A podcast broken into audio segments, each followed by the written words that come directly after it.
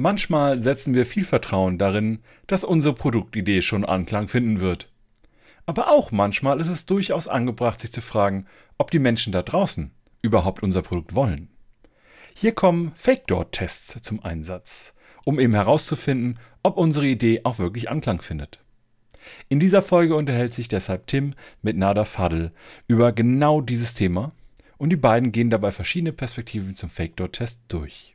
Wir wünschen euch nun viel Spaß und spannende Impulse beim Hören dieser Folge.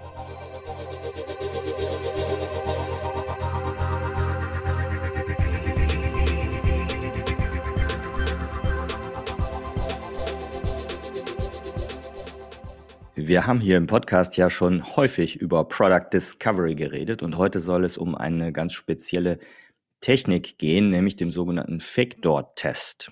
Und das heißt, wir werden über Experimente reden, über Hypothesen sprechen und vor allem, wie man solche Factor-Tests aufsetzt, wo vielleicht auch die Grenzen sind, was man beachten kann und welche coolen Tipps und Tricks es dabei gibt, äh, ganz schnell damit voranzukommen. Und wenn ich wir sage, bin ich nicht alleine, sondern habe mir einen per wirklich perfekten äh, Wissenschaftler und Gast, darf ich sagen, hierzu eingeladen. Herzlich willkommen, Nada Fadl von Experial. Hallo Nada. Ich freue mich heute hier zu sein. Ja, ich sag schon, äh, Experte, Wissenschaftler, ja, ihr seid ein Startup mit Experial, da werden wir irgendwann später auch nochmal drüber reden, was ihr da macht rund um ja, Factor-Tests und äh, Experimente. Aber du bist äh, kurz davor, deinen Doktor im Marketing, habe ich gelernt, zu bekommen und hast irgendwas über Gamification, Motivationstheorien und sonst was geforscht. Bevor ich da aber falsche Sachen über dich sage, äh, ich weiß zumindest, dass du genau die richtige Person bist, um über dieses Thema zu sprechen. Am besten stellst du dich aber selber mal vor. Wer bist du? Was machst du, lieber Nada? Sehr gerne. Äh, wie du schon gesagt hast, ich bin der Nada. Ähm, ich habe einen Wissenschafts-Background. Ich bin im Herzen eigentlich auch verkappter Wissenschaftler. Daher auch dann meine, meine mein Fokus auf Experimente, mein Fokus auf Daten insbesondere, die man ja bei Experimenten erhebt und habe mich da die letzten Jahre ganz viel mit äh, Gamification beschäftigt. Also wie motivieren wir eigentlich Menschen, Dinge zu tun, die sie vielleicht weniger häufig tun wollen würden. Ähm, sehr, sehr spannend. Gibt es wahnsinnig viele Tipps und Tricks, die man da umsetzen kann. Ich denke, das ist eher aber dann mal ein Thema für einen anderen Podcast. Ähm, und bin dann zu, von diesem Thema Gamification zum Thema Softwareentwicklung gekommen, weil Software hat immer Oberflächen, Software hat immer einen Menschen, der da irgendwie eine Rolle spielt.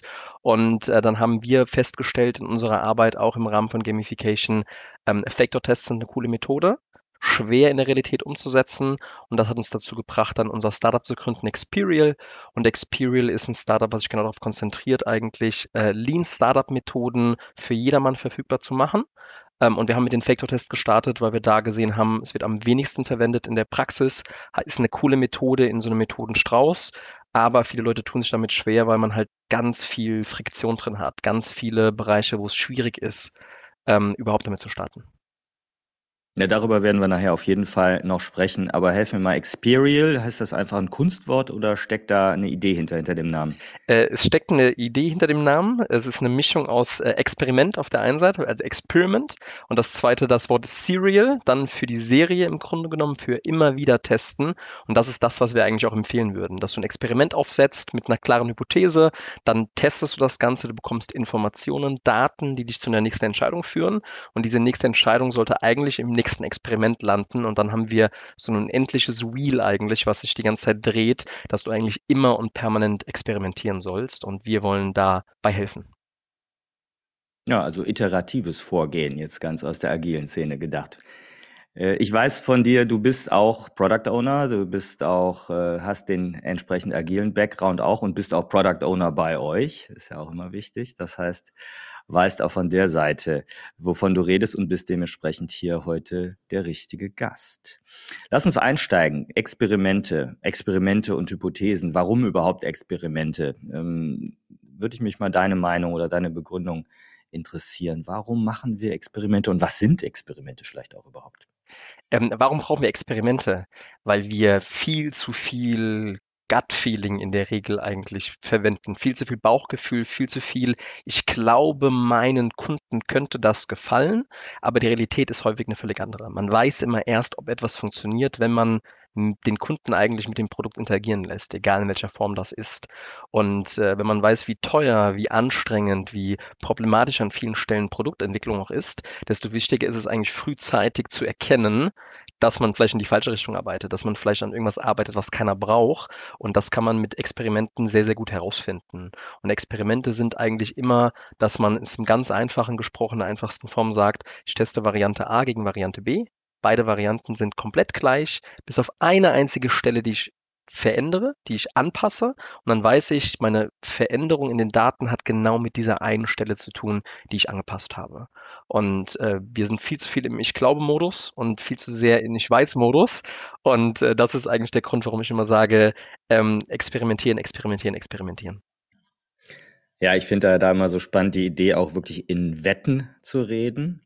Also erstmal überhaupt zu formulieren, ich glaube das und nicht, äh, wir brauchen das und das Feature oder wir brauchen die und die Auswertung, wir brauchen das und das Produkt, sondern wir glauben, weil da kann man viel eher auch drauf einsteigen in der Gruppe und vielleicht sagen, ich glaube nicht oder wie sehr glaubst du? Und dann bist du eben an dem Punkt der Wetten. Was würdest du denn drauf wetten, dass diese Hypothese, die ja dann offensichtlich dahinter steckt, äh, stimmt? Ne? Wettest du ein Mittagessen drauf mit mir oder deine Tagesgage oder deinen Jahresurlaub, dein Auto? Äh, bis hin zu ne, deinem Haus, deinen linken Arm.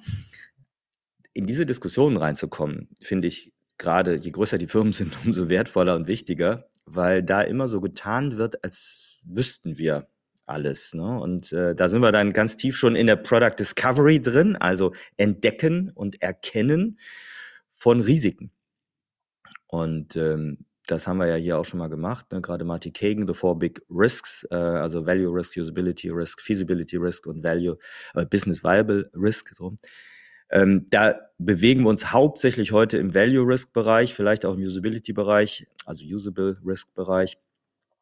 Aber sag mal was zu den Hypothesen vielleicht noch, weil ich finde es auch schwierig, nur zu sagen, wir müssen Experimente machen und dann, ähm, das habe ich auch schon mal erlebt, dann hat man, oh, wir haben ein tolles neues AB-Testing-Tool oder Multivariate-Test-Tool, wir testen uns einen Wolf und hinterher guckt man sich so die Ergebnisse an und sagt, ja, sieht doch ganz gut aus oder ja, habe ich so auch geglaubt. Aber es ist vorher nie eine Hypothese erstellt worden.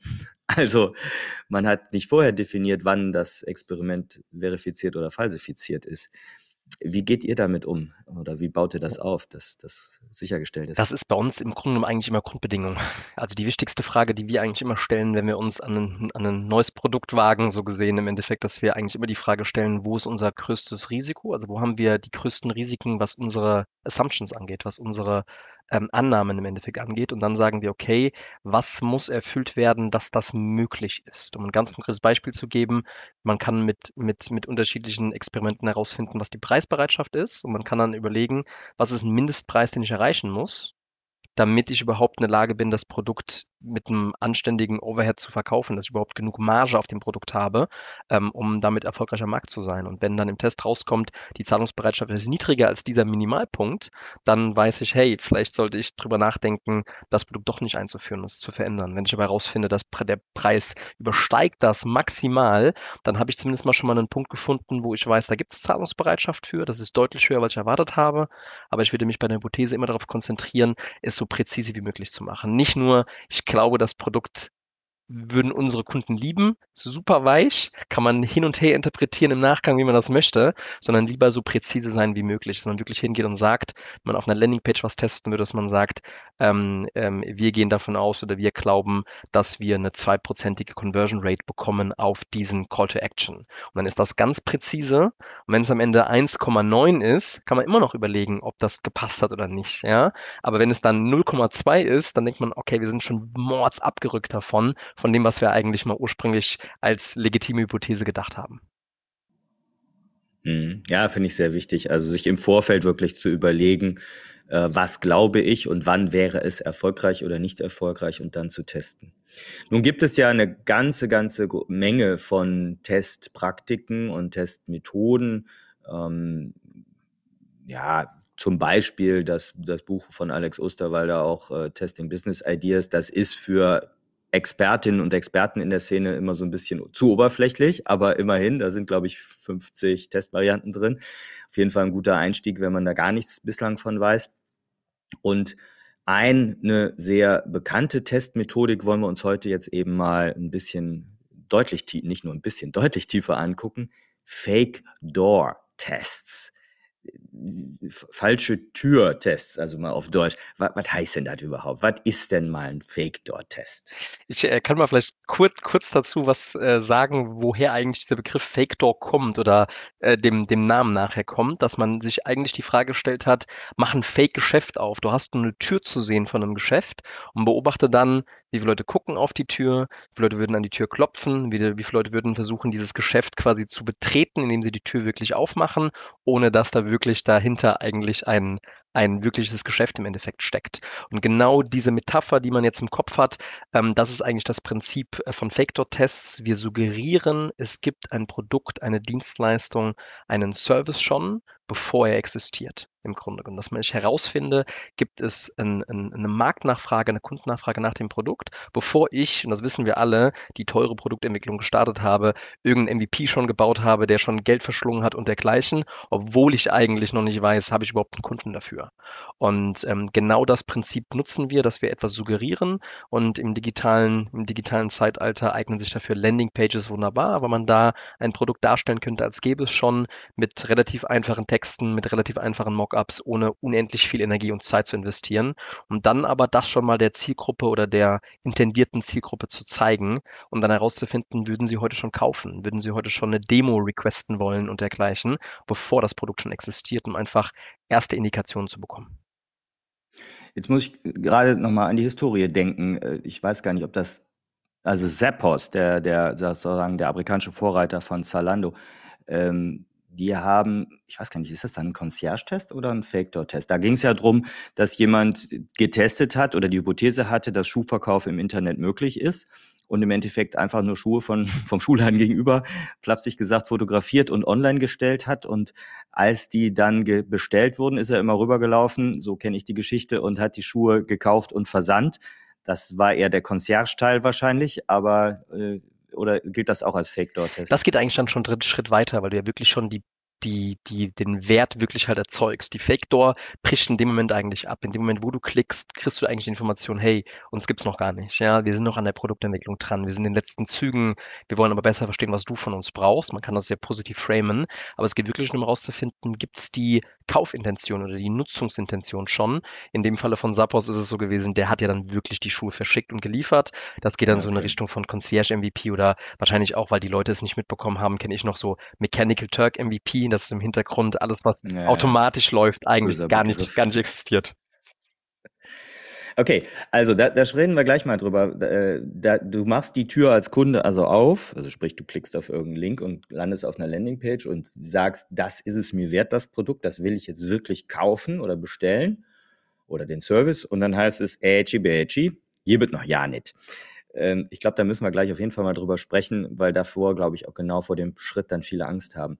Aber äh, bleiben wir nochmal erstmal bei der Testmethodik. Hm, ist das, siehst du das als quantitativen oder als qualitative Testmethode? Ähm, ich sehe das als quantitative Testmethode mit dem Riesenvorteil, wir reden über Verhaltensdaten. Wir reden nicht über Meinungsdaten. Wenn ich kann ja auch andere quantitative Formen erheben, habe ich aber immer das Problem, es bleibt in so einem hypothetischen Raum. Ich kann ja auch sagen, wie hoch ist die Wahrscheinlichkeit, dass du dieses Produkt kaufen würdest in einer Umfrage? Und dann kriegst du dann ganz hohe Zahlen auf deiner Skala. 80 Prozent würden es irgendwie kaufen, wenn du es je nachdem, wie du es halt interpretierst. Und denkst du, wow, Winner. Und in der Realität gab es kein Risiko für den Teilnehmenden. Es ist vielleicht gar nicht mal die richtige Zielgruppe gewesen, je nachdem, welche Umfrage du wo teilst.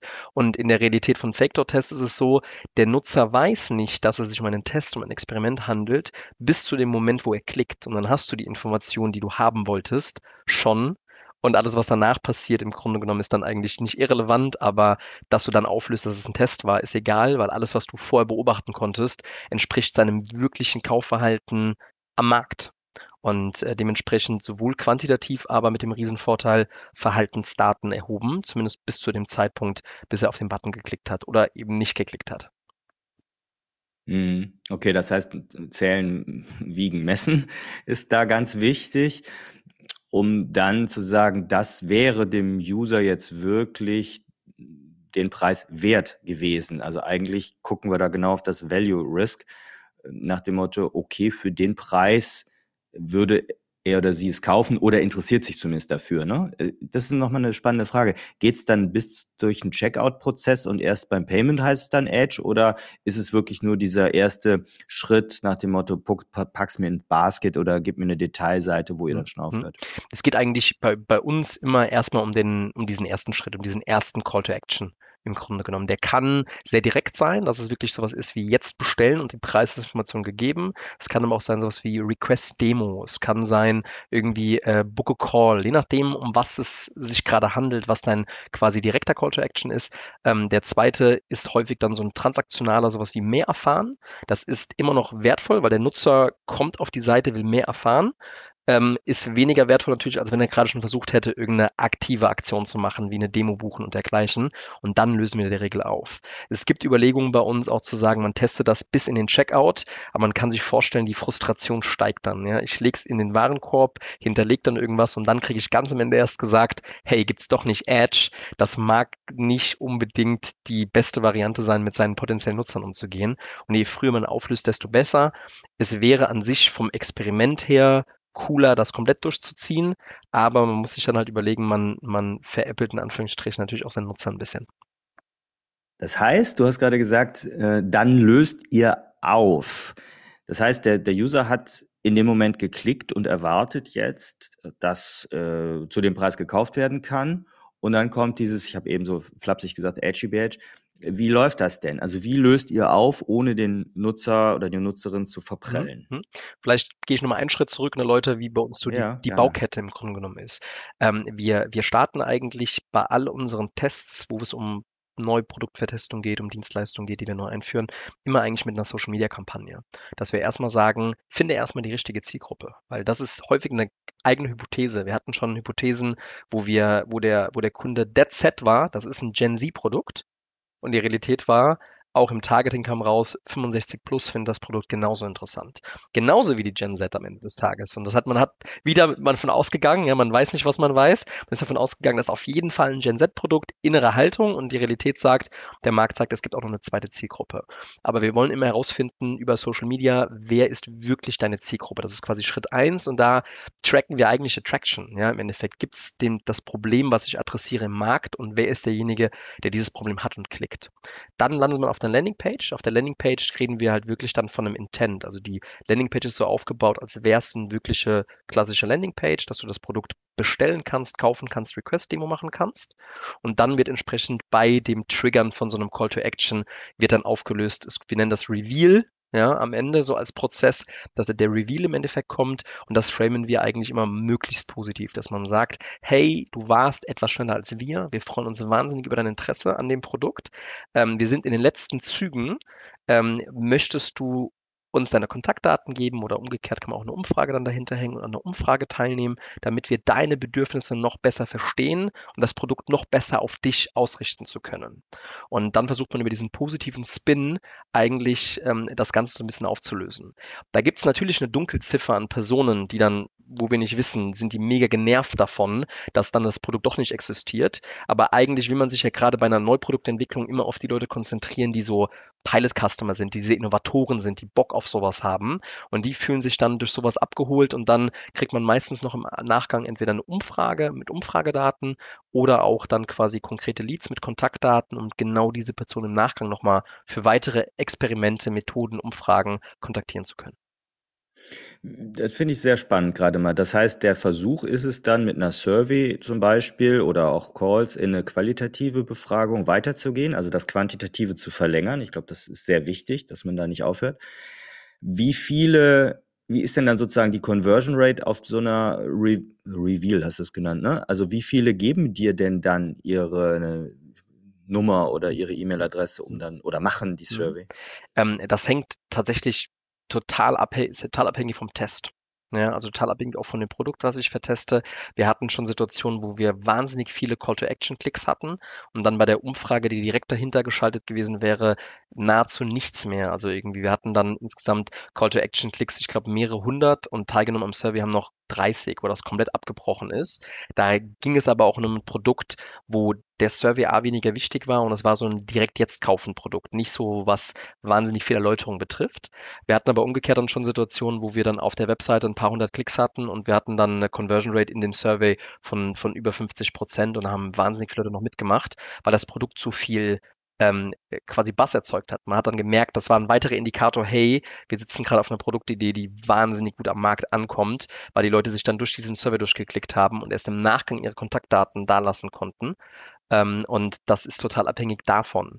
Was wir in der Regel versuchen. Kannst du sagen, was das war, um, um das besser ja, zu greifen? Das war ein, genau, geheim? geheim nicht. Ich umschreibe es mal im Endeffekt, weil äh, die, die Damen und Herren arbeiten an dem Produkt noch. Äh, es ist ein Sicherheitsprodukt für Frauen, was im Grunde genommen ein Designprodukt ist, was ein Sicherheitsprodukt ist, äh, wo Frauen, die dann potenziell in einer Gefahrensituation Alarm geben wollen, ähm, das machen können, ohne dass der Angreifer erkennt, dass es sich um so ein Produkt handelt. Kann man sich vorstellen, stößt durchaus auf Geben, die beim Markt, aber da war es wichtig herauszufinden, wie hoch ist da der Preis. Und in diesem konkreten Case kam man raus, von dem erwarteten Preis, der irgendwo bei 149 Euro lag, hat man heraus oder konnten wir im Test herausfinden, es waren mindestens mal 199 Euro, äh, die man dafür nehmen kann, wahrscheinlich eher mehr. Aber das war der oberste Preispunkt, den wir getestet haben. Und wir ärgern uns im Nachgang, dass wir nicht noch 249 dazu getestet haben oder auch 299. Aber für den Kunden schon mal eine coole Erkenntnis, mindestens mal 50 Euro mehr nehmen zu können. Minimum. Das heißt, äh, spannend, ja. Das heißt aber, bei dieser Auflösung incentiviert ihr das nicht? Oder gibt's dann, also ich, ich kenne immer so, ja, dann gebt denen, weiß nicht, nach den 10 Euro Amazon-Gutschein oder irgendeinen Rabatt oder mhm. sowas? Macht das ähm, Sinn? Das macht Sinn, das hängt davon ab, ähm, was, was das eigene Ziel ist. Wenn du wirklich Surveys, Daten noch generieren willst in Form dieses Tests, würde ich immer versuchen zu incentivieren.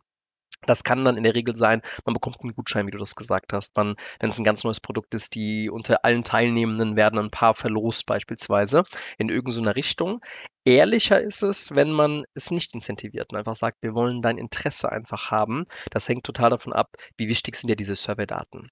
Wenn die Survey-Daten dir gar nicht wichtig sind, würde ich da auch keinen Survey hinterhängen, sondern direkt von der Review-Page in so einen Lead-Flow im Endeffekt halt gehen ähm, und dann einfach auflösen, hey, das Produkt gibt es noch nicht, wir updaten dich, sobald es gibt. Hier kannst du deine Kontaktdaten quasi reinschreiben oder in Fällen von ich sag mal, FMCG-Produkten, die häufiger dann auch im Markt laufen, dass man einfach sagt, wir sind gerade ausverkauft. Trag deine E-Mail-Adresse ein, wir reminden dich, wenn es uns wieder gibt am Ende des Tages, einfach um, wenn, wenn dir die Leads und diese Pilotkunden wichtiger sind, dass man da die Reihenfolge so ein bisschen tauscht.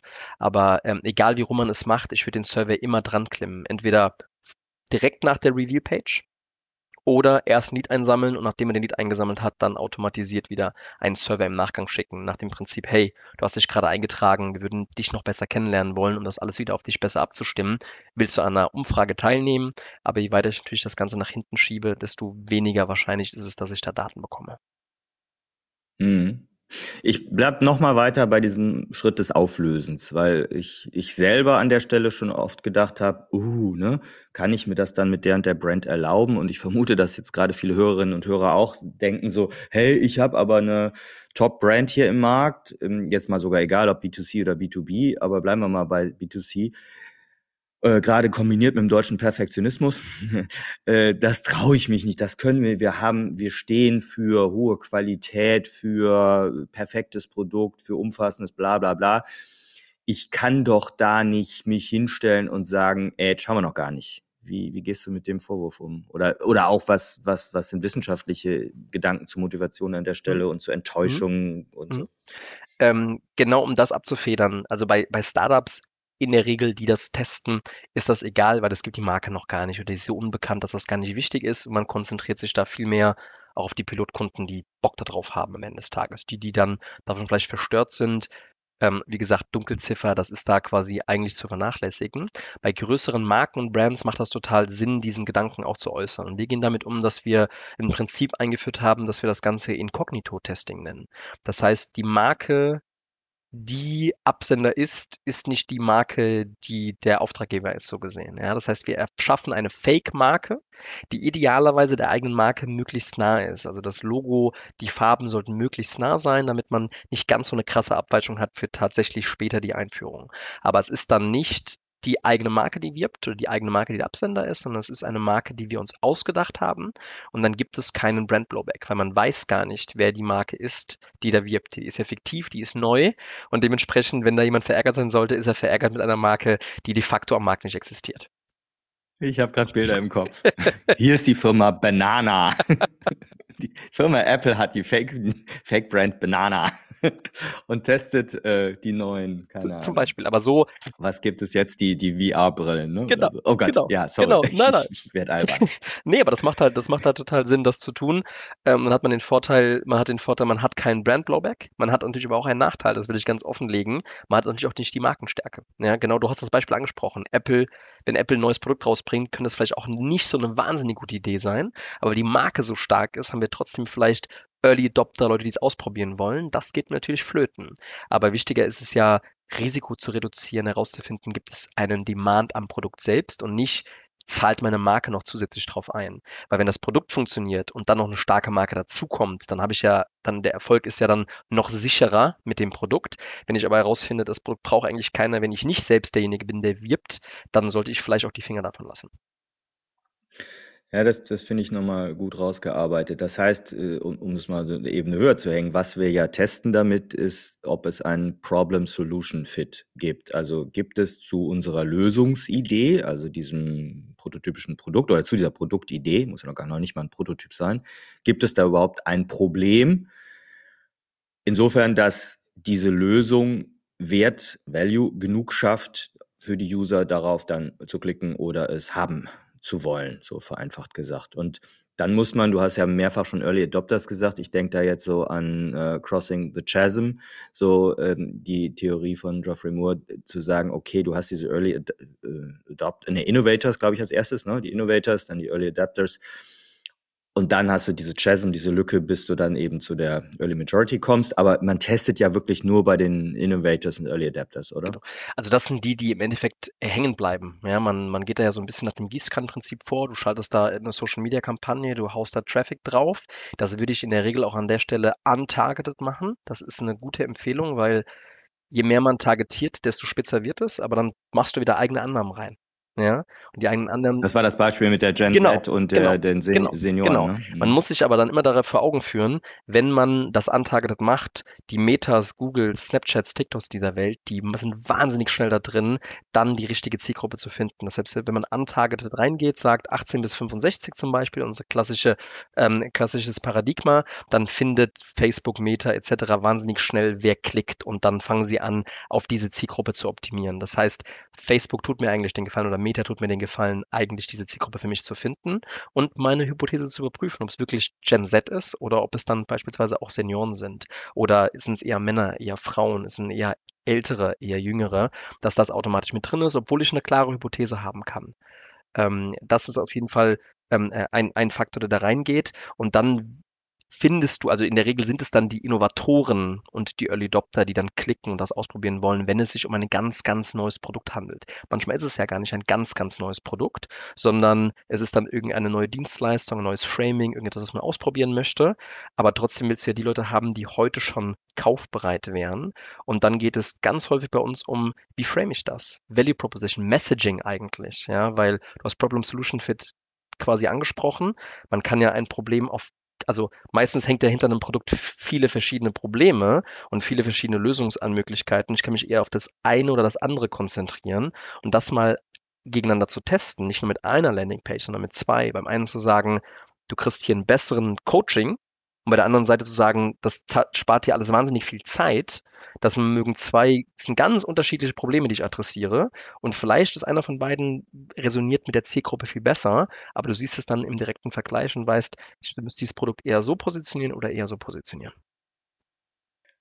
Jetzt will ich mal, also danke erstmal bis dahin. Wir haben jetzt relativ viele B2C-Beispiele bislang genannt und ein, ein Vorwurf oder ein Argument, was ich dann häufig höre bei Factor-Tests, naja, aber das geht ja nicht beim im B2B. Wie, wie stehst du denn dazu? Ähm, würde ich widersprechen. Es wird nur in der Regel kostspieliger, etwas kostspieliger oder etwas komplexer, würde ich mal im Endeffekt sagen. Das Grundprinzip ist aber noch das gleiche. Auch im B2B-Bereich interessiere ich mich für neue Produkte genauso und will neue Produkte im Endeffekt ausprobieren. Da versprechen ja jede Art von Innovationsabteilung, die genau das macht, ähm, bei, bei auch B2B-Unternehmen. Der Unterschied ist nur, ich starte halt immer vorne mit diesem Traffic. Und wenn ich B2C-Produkte teste, da komme ich mit Meta, Google, TikTok, whatever, wahnsinnig gut vorwärts. Ja, also ich kann jedes Produkt, also ich muss eigentlich gar nicht Google, Snapchat, TikTok mehr anschauen. Ich kann mir Meta anschauen. Die haben Facebook und Instagram in ihrem Arsenal und damit kriege ich eigentlich alle Arten von Produkten in diesen Märkten getestet, die irgendwie B2C-Charakter haben. Äh, durch entweder ein doch konkreteres Targeting oder ein ganz offenes Targeting. Sobald ich im B2B-Bereich bin, müssen wir uns überlegen, wo kriege ich meinen Traffic her? Und es kann Produkte geben, wir hatten auch tatsächlich schon einen Case, ähm, da hatten wir ein Handwerksprodukt und da ging es um Handwerksbetriebe, die aber kleinerer Natur waren, so 20 Leute. Die kriegt man super über Facebook tatsächlich. Ja? Also man kriegt diesen Traffic dann schon hin. Je spezifischer ich werde, je größer meine Nische quasi wird, zum Beispiel nehmen wir jetzt mal das Beispiel, man baut ein Produkt für Stadtwerke. Ja, weniger Leute würde man erwarten, dass man eher auf LinkedIn das Ganze irgendwie finden würde. Und wenn man da eine LinkedIn-Kampagne schaltet, A ist die Zielgruppe viel kleiner, B ist das viel, viel, viel teurer. Also Faktor zwischen Meta und LinkedIn pro Klick redet man wahrscheinlich Faktor 1 zu 10. Also LinkedIn zehnmal so teuer. Da zahlt man pro Webseitenbesuch irgendwo zwischen 3 und 5 Euro. Ist natürlich mein Invest vorne deutlich höher ähm, dementsprechend schwieriger zu finden.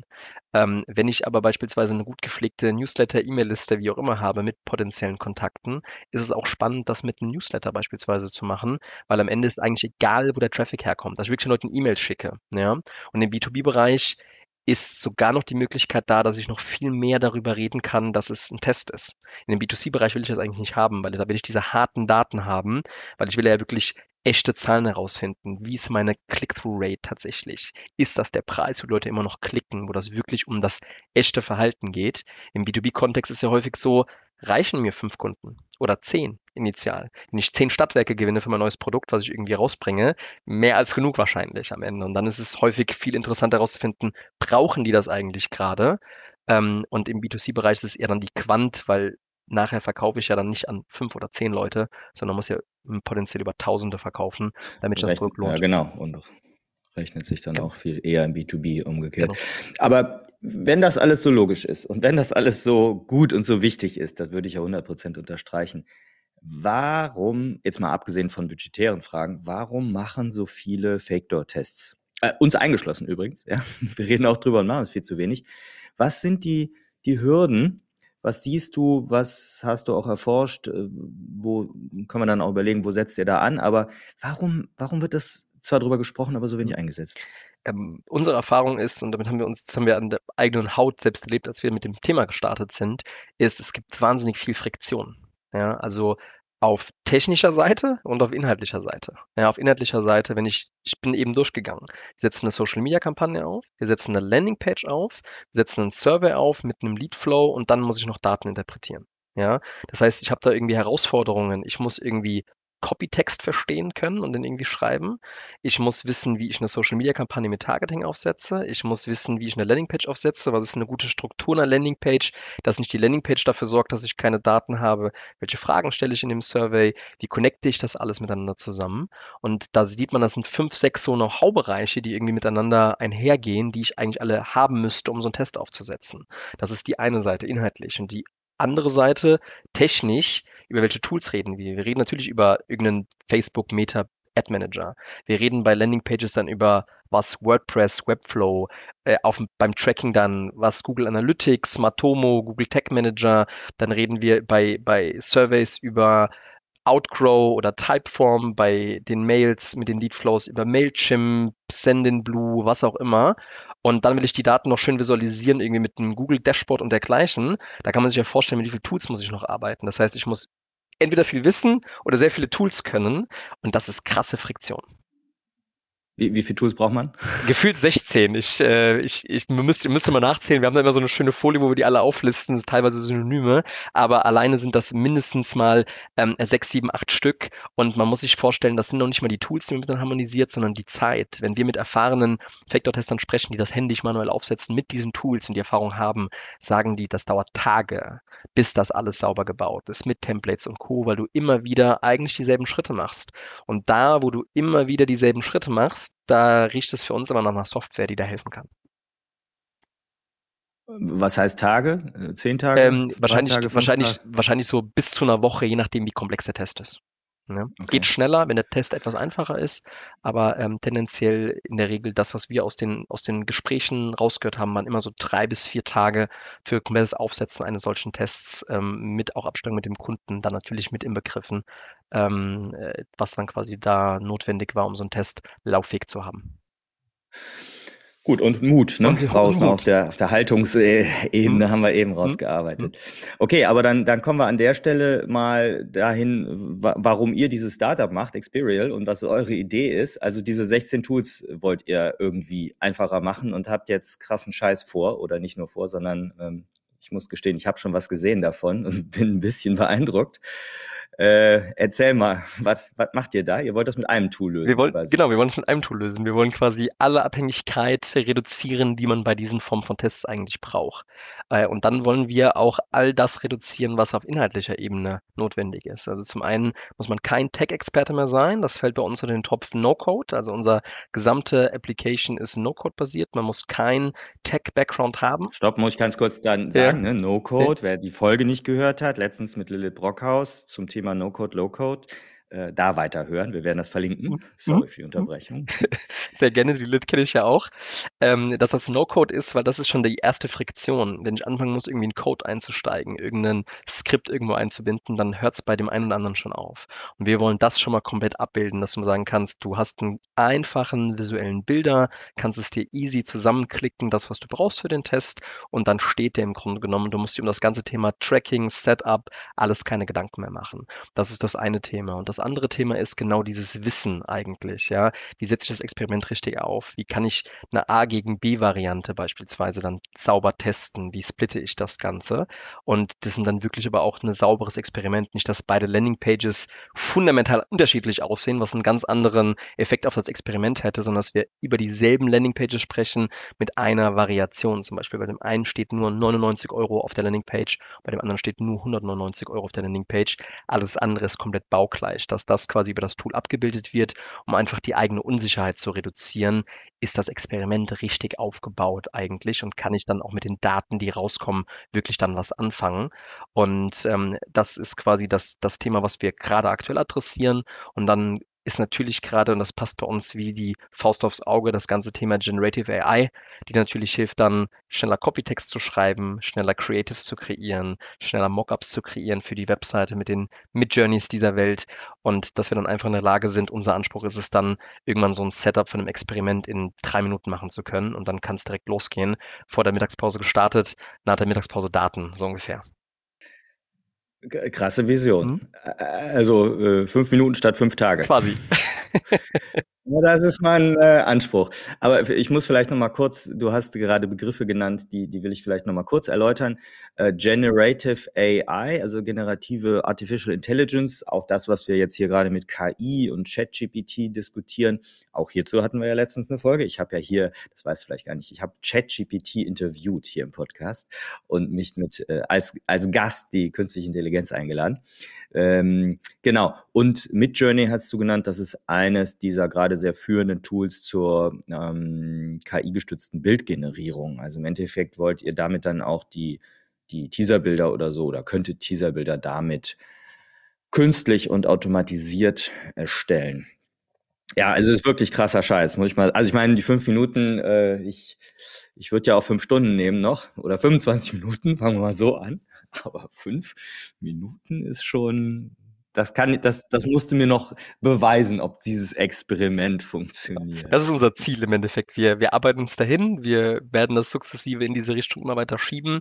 Aktuell sind wir eher wahrscheinlich bei ein paar Stunden, um das alles aufzusetzen im Endeffekt, damit das quasi sauber läuft, weil zum Beispiel sowas wie das Ad Creative muss man noch extern erstellen.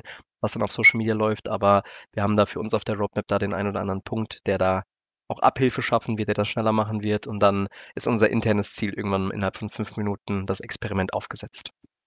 Ja, sehr, sehr krass. Also ich habe es schon mal gesehen und äh, jeden und jede, den das jetzt interessiert, äh, man kann bei euch da auch eine Demo sozusagen von dir bekommen oder buchen. Äh, klar.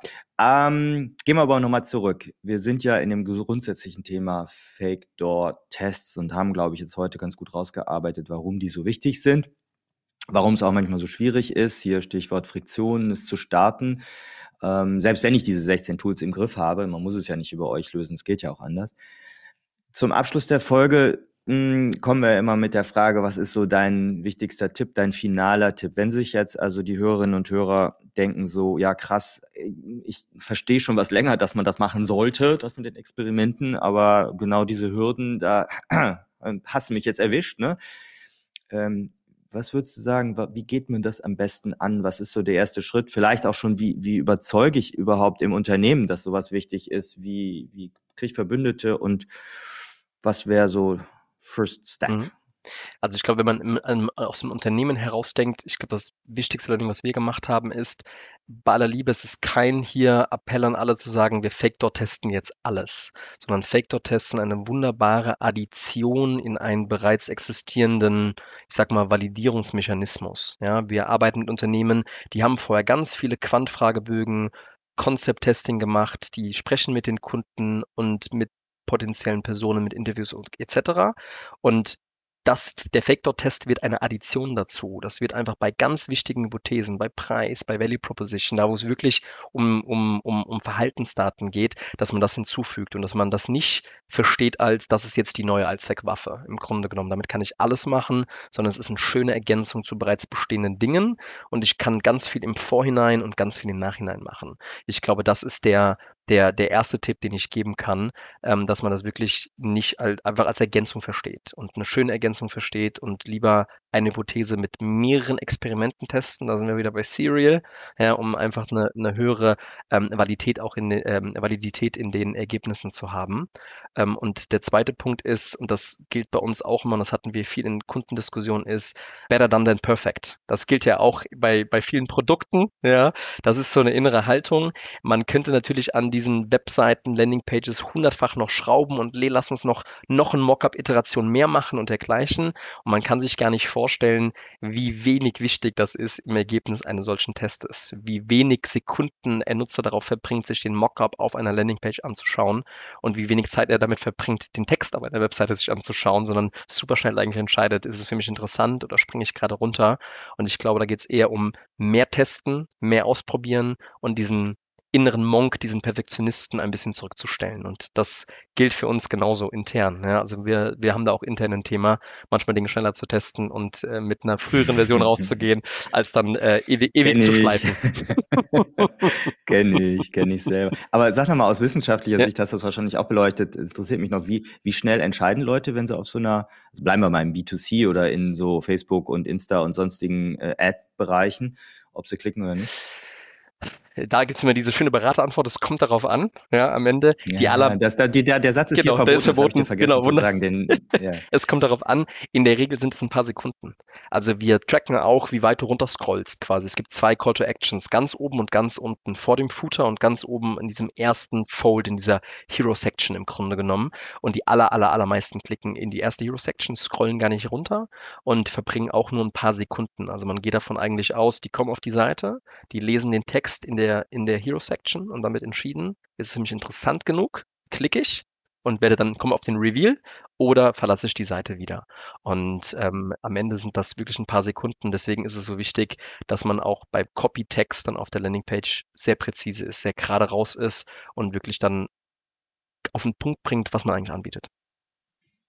Ich glaube, das ist bei mir eines der größten Probleme, dass ich mich dann nicht traue, sozusagen so platt äh, den Text oder den die Headline zu schreiben, wo man denkt, so, ah nee, das kannst du doch, wie denken dann die Leute über unsere Marke ja auch, ne, oder über uns? Ach ja, genau, better done than perfect. Ja, okay. Ähm, sehr viele spannende Impulse, lieber Nada. Dankeschön. Ähm, danke auch nochmal für die finalen Tipps.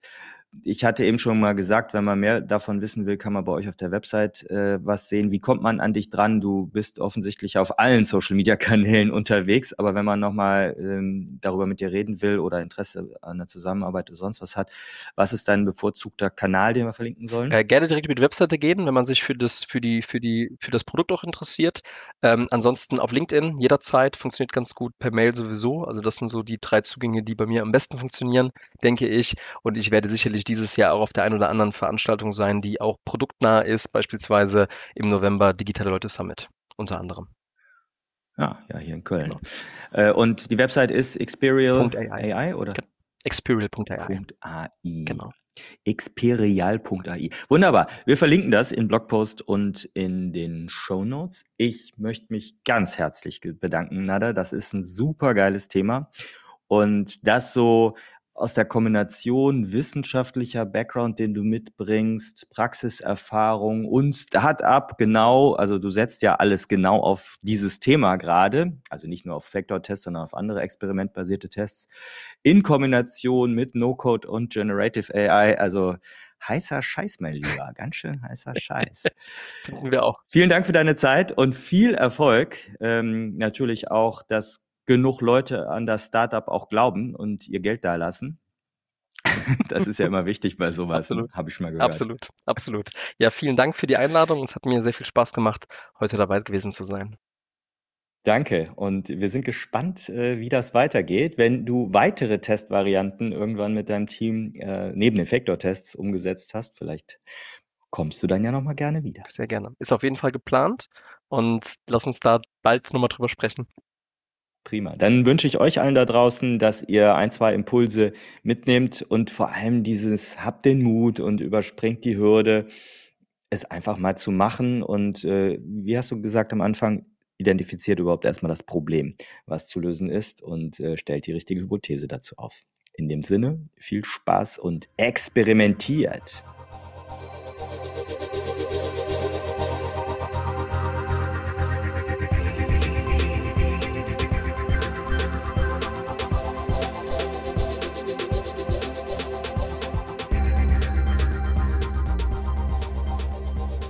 Für weitere Informationen rund um Veröffentlichungen und Events der Produktwerker folgt uns auf Twitter oder besucht unsere Website unter produktwerker.de.